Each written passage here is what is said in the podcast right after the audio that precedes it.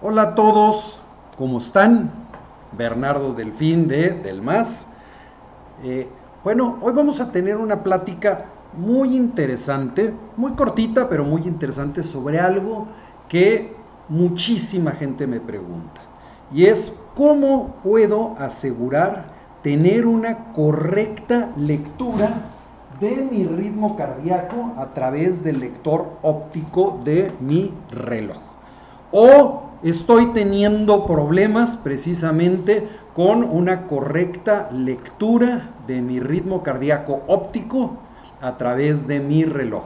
Entonces, ¿cómo puedo mejorarlo? ¿Cómo puedo asegurar que lo hagamos? Todos nuestros relojes tienen ya este sensor óptico para leer el ritmo cardíaco.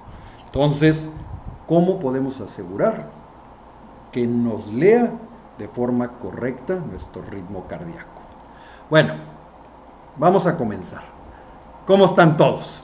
Bueno, pues seguimos aquí encerrados con esta contingencia. Es 26 de mayo y seguimos encerrados. Y bueno, yo sé que muchos están entrenando en interiores y sacándole mucho provecho a sus relojes y por lo tanto a lo mejor están teniendo algunos problemas con sus lecturas de ritmo cardíaco y a lo mejor ya los tenían también desde antes. Quiero platicarte algunos tips de cómo vas a lograr poder tener una correcta lectura de tu ritmo cardíaco siempre con tus relojes. Bueno, vamos a empezar primero eh, explicando cuáles son las formas que tiene Garmin de leer el ritmo cardíaco. La primera de ellas, y es pues, la que hemos usado toda la vida, y es esta, un monitor cardíaco de pecho que se pone en el pecho y que va aquí y lee el ritmo cardíaco en el pecho. Y por supuesto, la más reciente, de unos 4 o 5 años para acá, y son pues, estos lectores ópticos que tienen nuestros relojes ya directamente en el reloj. Y son dos sistemas que son completamente diferentes. ¿Qué es lo que hace este? Bueno, este en el pecho está leyendo el ritmo cardíaco, vamos a decir que ahora sí que directamente de tu corazón. Tu corazón cuando late, Vic, Alma, Rubí, ¿cómo están? Tu corazón cuando late, cada latido eh, pues genera una pequeñita señal eléctrica. Esa señal eléctrica es lo que mide este monitor cardíaco y lo que transmite a tu reloj. Esta es la manera que tenemos años y todas nuestras vidas de estar utilizando para leer el ritmo cardíaco. ¿Cuál es la más reciente de ellas? Bueno, pues de unos 4 o 5 años para acá, ahora todos los relojes traen este monitor cardíaco. ¿Cómo funciona este monitor cardíaco óptico? Bueno, prenden estas pequeñas lucecitas estas lucecitas penetran por un capilar, que es el capilar, pues un porito que tienes en la piel, hasta una vena. Y lo que están midiendo es el cambio en la velocidad del flujo sanguíneo que estás teniendo en una vena. Y pues cada vez que palpita tu corazón, pues está un cambio en la velocidad eh, del flujo de sangre y entonces realmente lo que está leyendo pues es eso, el cambio en los flujos de sangre que se interpreta en eh, tu ritmo cardíaco. ¿Cuál de los dos es más exacto? Bueno, cuando inició la tecnología óptica fue un verdadero relajo porque algunas otras marcas empezaron a sacar monitores ópticos que eran una porquería y se hizo una mala fama de los monitores ópticos por ser muy inexactos. Ahorita ya vamos en la quinta generación de lectores ópticos. realmente esto ha avanzado de una forma avanzada, tan grande que puedo yo decirte que es prácticamente lo mismo la lectura que te hace este monitor óptico a la que te hace un monitor de pecho. Por supuesto, la teoría dice que siempre un monitor de pecho va a ser un poquito más exacto, pero otra realidad es que ya nadie queremos utilizar un monitor cardíaco de pecho.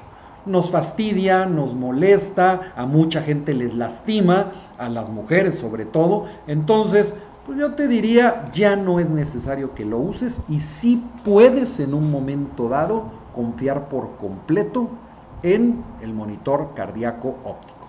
Y ahorita te voy a pasar unos tips precisamente para que lo hagas. Primero, eh, bueno, tengo que mencionarles que estamos ya en lo que es el Hot Sale 2020. Entonces, eh, esta semana, si lo estás viendo en vivo o si lo estás viendo repetido, esto termina el primero de junio del, 2000, del 2020. ¿Dónde puedes comprar? Te invitamos a que entres al nuevo sitio de delmas.mx para que puedas hacer tus compras. Tenemos hasta 30% de descuento en muchísimos equipos y en los que no tienen eh, precio directo o descuento directo en precio, puedes utilizar el cupón Hot Sale 2020 para obtener un descuento. Entonces, de nuevo, entren a nuestro sitio delmas.mx. Bueno, vamos a ver cuáles son, ahora sí, los tips que te voy a dar para que siempre obtengas una buena lectura. Uno, necesitamos entender que la muñeca no es el lugar ideal para leer el ritmo cardíaco con un monitor óptico, básicamente por este hueso. Este hueso es el mayor problema para la lectura del ritmo cardíaco en la muñeca. Entonces, tienes que colocar tu reloj donde asegures que no vayas a estar o que este hueso no vaya a interferir para nada. ¿Cuál es la sugerencia? Vas a agarrar tu muñeca y de donde inicia tu muñeca vas a poner dos dedos. Y ahí es donde vas a poner tu reloj. ¿Qué vamos a hacer? Bueno, pues sí, efectivamente el reloj va a quedar un poco más arriba de lo normal.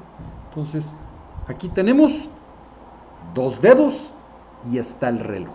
Oye, pero se va a sentir medio raro el tenerlo un poquito más arriba. Sí, se va a sentir un poquito más raro. Recuerda, esto solamente lo vas a hacer cuando estás haciendo ejercicio, pero aquí te lo va a leer mucho mejor el ritmo cardíaco porque ya no interfiere, ya si mueves la muñeca y este huesito queda aquí el reloj bailando y lo levanta, jamás va a interferir y te va a hacer una perfecta lectura de tu ritmo cardíaco.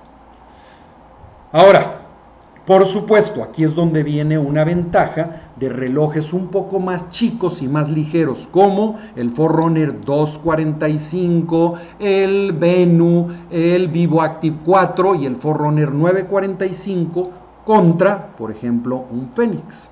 ¿sí? Un Fénix, cuando yo me lo trato de poner un poco más arriba, pues se siente un poquito más incómodo y con los movimientos, a lo mejor, ¡pop! ahorita ya se me bajó. ¿Por qué? Pues porque pesa. Entonces, eh, ahí es donde viene un poquito la ventaja de relojes un poco más chicos eh, contra el Fénix. Por supuesto, yo no voy a cambiar y no le digan a nadie, pero no voy a cambiar mi Fénix por nada, no me importa. Me encanta mi Fénix y lo voy a seguir utilizando. Ahora, si tienes, por ejemplo, este problema con el Fénix, hay una segunda manera de colocarlo y es por adentro.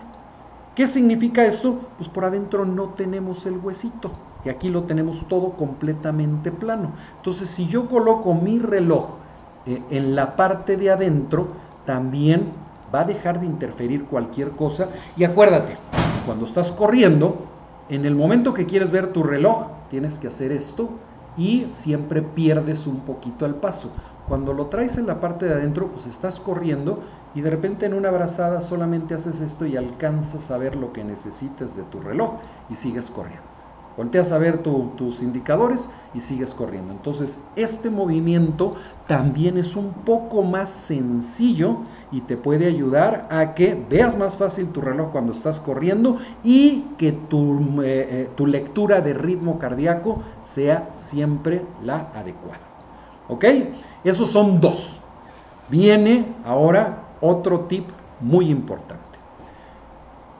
Hay dos cosas que pueden interferir también fuertemente en la lectura de un monitor óptico. Ya hablamos que un monitor, monitor óptico funciona por luz y hay dos cosas que pueden interferir. Uno, un tatuaje.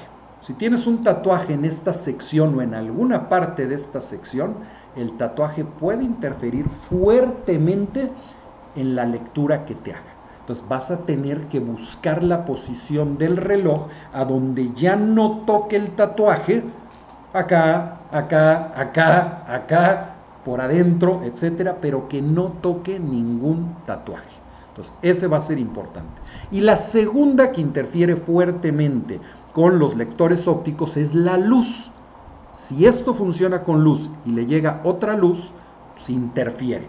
Por eso es que el reloj hay que usarlo apretado. Entonces, ya vimos, ¿no? Vamos a ponerlo dos dedos arriba y todas estas correas, antes de ponérmelo, quiero mostrarles esto, todas estas correas son de silicón, dan de sí, se estiran precisamente para que las puedas utilizar apretadas.